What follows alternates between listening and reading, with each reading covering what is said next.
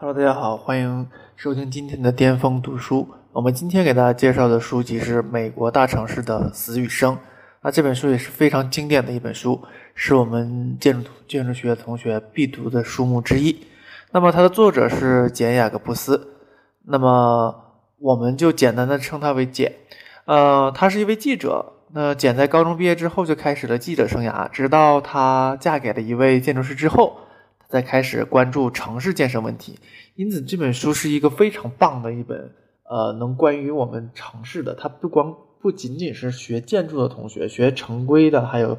呃，关于城市管理啊，其他跟城市有关的，呃，专业，所有的人都会读这本书，因为它是非常非常经典的。它有很多很多的内容都涉及到我们，包括我们今天的大城市啊存在的问题，在这本书里面都有都有一些这个，呃。介绍和一些推敲，那么他开始简开始啊撰写这部分此类的文章之后，他获得了洛克菲勒基金会呃等机构的这种资助，于是呢呃他写他决定写一本书关于这个城市规划书，就是他要去美国的各个城市旅行，然后要发现当地的问题，最后编写成一本二十万字的这个美国大城市的死与生。它是在一九六一年开始这个出版发售的，一经问世呢，它就引起了学术界和社会的广泛的讨论，就跟就跟我们之前介绍给大家的那本《走向新建筑》一样，刚出版之后呢，所有的人，所有的这个市民都把建筑成为他们茶余饭后的这个课题啊。那么这本书出出版之后呢，城市规划。和城市建设的问题成为了家喻户晓的茶余饭后的讨论的重要的这个点。呃，简雅各布斯呢，后来也成为呃一个城市规划与居住政策改革的一个顾问。那么整个这本书的内容介绍呢，它是呃对当下的这种城市规划和重建理论的一种抨击。他也尝试了引入一些城市规划和重建的一些新的原则。他是一个新的原则的制定者，啊，进而抨击现在这个统治阶段下的呃统治阶段下的这个城市规划和重建的一些错误的一些做法。他是这个有史以来关于城市呃建设和城市规划方面的一个非常出色的一个著作，啊，呃，他以这个纽约和芝加哥这种美国的超大型城市为例。他进入这种呃深入的一种考察之后，然后通过这种调研啊和考察，还有访问的形式，然后找到了一些问题所在，然后也挑战了传统城市规划理论，啊，所以这本书让我们读起来以后是非常的酣畅淋漓的，因为我们在了解，其实我们根本就不了解我们城市啊，我们也不了解我们的生活。当你看过了这本书之后，你会发现我们的现在现有的城市。就是我们传统过去传统的城市和现在新建设的这个城市，它们之间到底出现了什么问题？到底是现在的这种城市的这种设计啊，还有规划呀，它的这种对生活的这种构建和过去的这种构建，哪一种才是更适合我们人类、适合我们呃生存和发展的原则？那这本书都有一些讨论啊。那它的整个。呃，整个的这个章节一共有二十二十一章。那这里面我们简单的给大家介绍每章的这个内容哈，就简单的说一下它的这个标题都讨论的是什么。啊，前三章呢都讨论的是人行道的这个用途，第一个是安全性啊、交往性和孩子的童话。第四章呢是讨论街区公园的用途。第五章讨论的是城市街区的用途，这是第一部分。第二大部分是城市多样化的条件。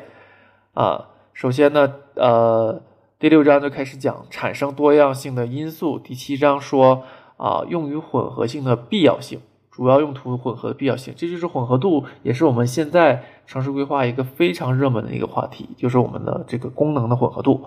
呃，到底是混合性越高越好，还是密度越大越好？这都是我们讨论的一个核心。比如说，这个地方呃有几个饭店加几个。啊，休息场所或几个酒吧会更能吸引人呢，这些都是我们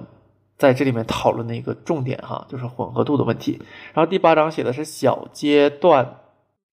的必要性，然后老建筑第九章是老建筑的必要，第十章是密度的需要，啊，第十一章是有关多样性的一些神话，第十二章是多样性的自我毁灭，第十三章是交界真空带的危害，我们用后面会简单的说一下。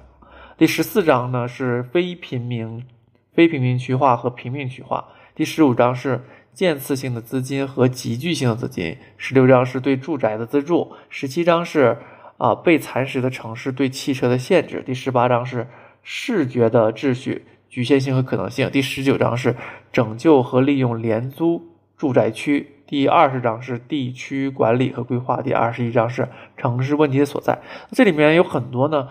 呃，他提到的那个内容是对中国现有城市规划的一个非常好的借鉴。包括你看，这里面说了这个拯救和利用廉租。住宅区，那么这个问题呢，就是直接跟我们现在啊很多城市的这个城中村的改建有非常直接的借鉴哈。所以，我们这本书虽然是上个世纪的上个世纪末写的这本书哈，但是它对我们现在中国城市建设的有非常大的借鉴意义。那么书里面曾经写到，文化中心无力支持一家好的书店。人行道不知所终，也不见散步的人。快车道让城市伤痕累累。啊，这不是城市的改建，而是对城市的洗劫。啊，他很多的文字呢，他写的很深刻，也有很强的这种抨击性，但是它读起来呢，又非常的有情感，特别像是一个散文，对吧？这些刚才我读的这段话呢，就。跟我们现在的北上广深是一模一样的，对吧？上个世纪的这个美国的城市的一些问题呢，已经已经就是我们已经了解了，但是它又发生在我们现在的城市中，这不值得我们深思吗？啊，那城市原有的那些温暖的、有情感的、有人文情怀的那些功能，就比如说我们说的书店啊，还有咖啡馆这些呢，在我们现有新城市中已经慢慢消亡。取而代之的是大型的城市综合体。我们要去一个好的书店，我们必须要去这些城市综合体才能找得到。像是我们看到什么西西弗书店呢，还有一些这种连锁的书店，我们只能去那那些地方找到，而不是在我们的街头巷尾能找得到那些小的呃让人感动的这些书店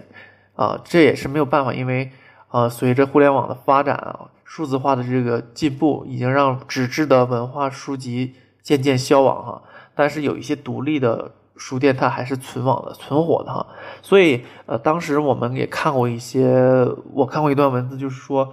好像是村上春树写的，还是谁写的，我忘了。就是如果如何能证明一个城市的魅力，那就要看这个城市里有到底有多少咖啡馆，到底有多少书店啊。它是一个评价一个城市活力的一个最重要的一个标准啊。当然，它只是一个片面性的一个描述，但是我们。同样是可以感受到这段文字对我们现在这个城市的一个现状的一种描述哈，让我们感觉非常的触目惊心。那么简也告诉我们，如何人是人群是如何影响城市的，如何影响城市之后，城市会影响国家，国家会影响世界。所以最根本的呢，其实就是人与环境之间的这种互动的一种微妙性。所以在这个书里面体现了很多这种建成环境跟人。的行为之间的互动和影响，哈，他也举出了一些例子，就是说我们现在城市设计的一些误区。那么规划者和我们的市民居民呢，都认为公园是越多越好啊，我们也是这么认为的。它的数量多越多，我们感觉就是亲近自然就越多。但是简告诉我们，公园不是变化无常的地方。啊，不不，公园不是那种就是一成不变的地方，它是一个非常有变数的地方。它同样是你可以吸收新鲜的空气，然后在这里锻炼身体，啊，可以这个最大限度的接触大自然，在这个高密度城市里面。但它同样也是一个昏暗的一个真空地带，这里面也窝藏了这种破坏性的这种街区，这里面也窝藏了肮脏的交易。我们，嗯，如果大家。你们仔细去一些公园，你会看到，就是这个公园里是很很杂的，这个人群是非常杂的，有很多啊。我之前在做过一些这个学术调研，是特意去我们的这个城市一些公园进行了调研，你会发现这个公园里的人非常的杂，有什么呃这些无业游民，有这些呃休息的这个这个退休的老人，然后还有一些嗯游手好闲的人，当然还有一些我们不愿意看到的一些现象啊，都在这个公园里都会出现。你不不能否定这个公园，它是一个呃公共性的场所。呃，很多，但是这个只要是公共场所，它就一定会光明和黑暗，它会在并存的。所以家长呢，还会认为孩子在大街上很危险，就是街道上很危险。但其实他们觉得在大街上会遇到很多这种社会上的人士，很容易的就会被学坏。但其实不是这样啊，就是我们呃接触这个行人社会规则，比如说红灯行。红灯停，绿灯行，这种社会规则其实最早的是在街道上学习到的。它是我们孩子可以更早的接受成熟社会的这种驯化，它能能让孩子变得更文明。而那些空地呀，还有那些游乐场所呀，却往往是很多孩子们聚集的地方，但是没有人监管，所以它会成为那些坏孩子啊。呃的帝国，这些坏孩子会影响这些好孩子，因为没有人监管嘛，所以这里面会滋生的一些潜移默化的一些危险都在这里面哈。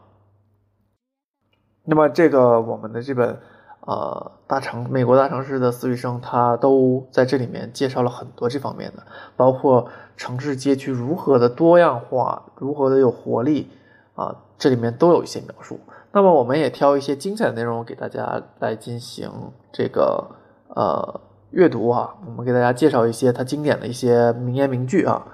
嗯，我们挑了几个句子比较好他的观点哈，他阐述的主要的观点和原则，他说这个普遍存在的原则就是城市对于一种相互交错、相互关联的多样性的一种需要，它是一种这样的需要，这种多样性从经济。和社会角度都能不断的产生相互的支持和特性。它呃，我我们认为这个简他想给我们阐述的是城市，它是一个复杂的一个一个系统啊，它有很多东西都是啊互相影响的，互相促进，也许是互相促进，也许是互相排斥，互相呃，他们之间的关系不是一个单一的系统，它是一个复杂的系统，所以因此呢。人跟环境之间的关系，它是不是一种线性的？它是一种非线性的，它是一种多线性的，或者是发散式的这种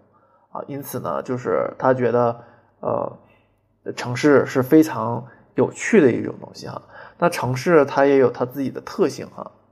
他认为呢，就是他也曾经批判过这个霍华德的这个花园城市的理论哈。他说，在这个大城市旁边再建一个小的城市。让人口呢重新重新分布，创造自给自足的这种小的城市，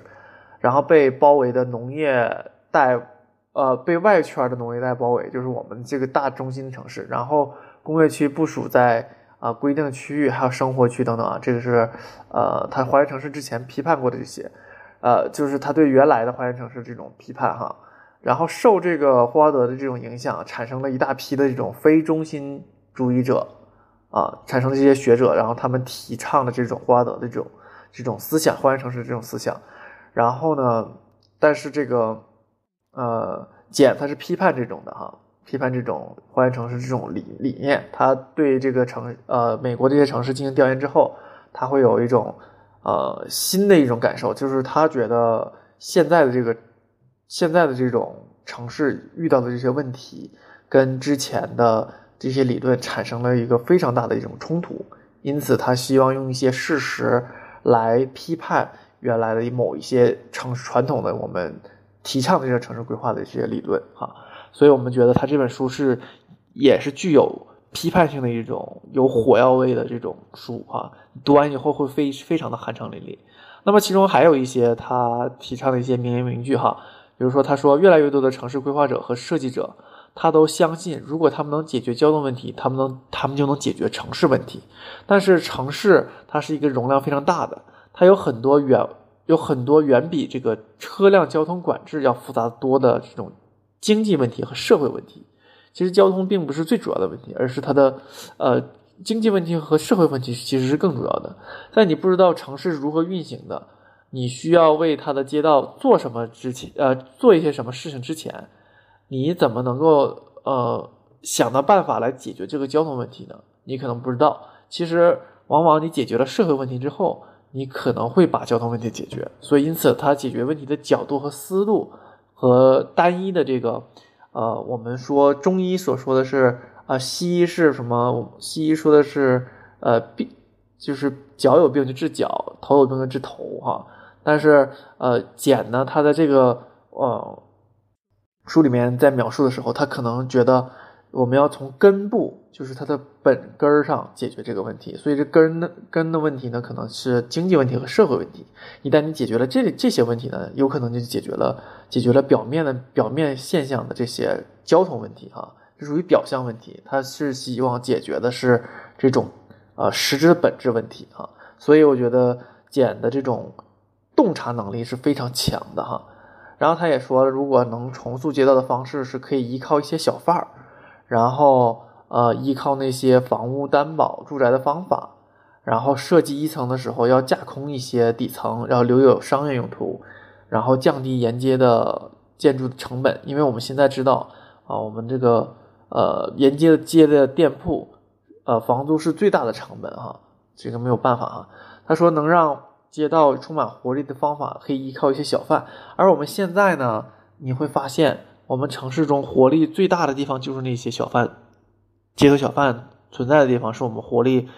最大的地方，也是我们生活气息最浓的地方。恰恰政府为了，呃呃，规划者和政府，他们为了让城市街道表面保持着这种。非常啊干净整洁的这种城市面貌的时候，就不让这些用一些城管就会抑制这些小贩的这种呃出现，所以让城市街道变得非常的感觉很干净，但是它没有活力。所以这些小贩呢，其实它就是一个城市活力的一个代表。所以城市有很多的这个复杂性和矛盾性啊，所以我们可以从这里面都可以看得到啊。呃，因此呢，这本书是我们非常推荐给大家来阅读的。所以，大城市的死与生呢，就是都是跟我们城市的居民、跟我们人是有密切的关系的这种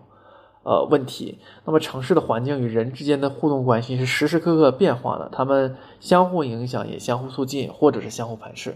但是，读完这本书，让我们吃惊的是，多年前在美国发生的这种城市问题，今天在我们的城市中依然出现。所以这本书呢，它揭示了这种大城市的生与死。它不仅仅揭示的是美国大城市的生与死，它也警示着我们，我们国家或者是我们相似周围的国家的生与死，它都是有非常大的这种借鉴的价值的。因此，这本书一定推荐给大家。那么好，我们今天的这种读书推荐就到这里。那么巅峰读书呢，也会呃定期更新新的书，为大家推荐我们必读的一些书目。那么大家可以关注我们的公众号“巅峰建筑学社”，有更多的精彩内容都在“巅峰建筑学社”中可以看得到。那么好，那我们今天的节目就到此为止。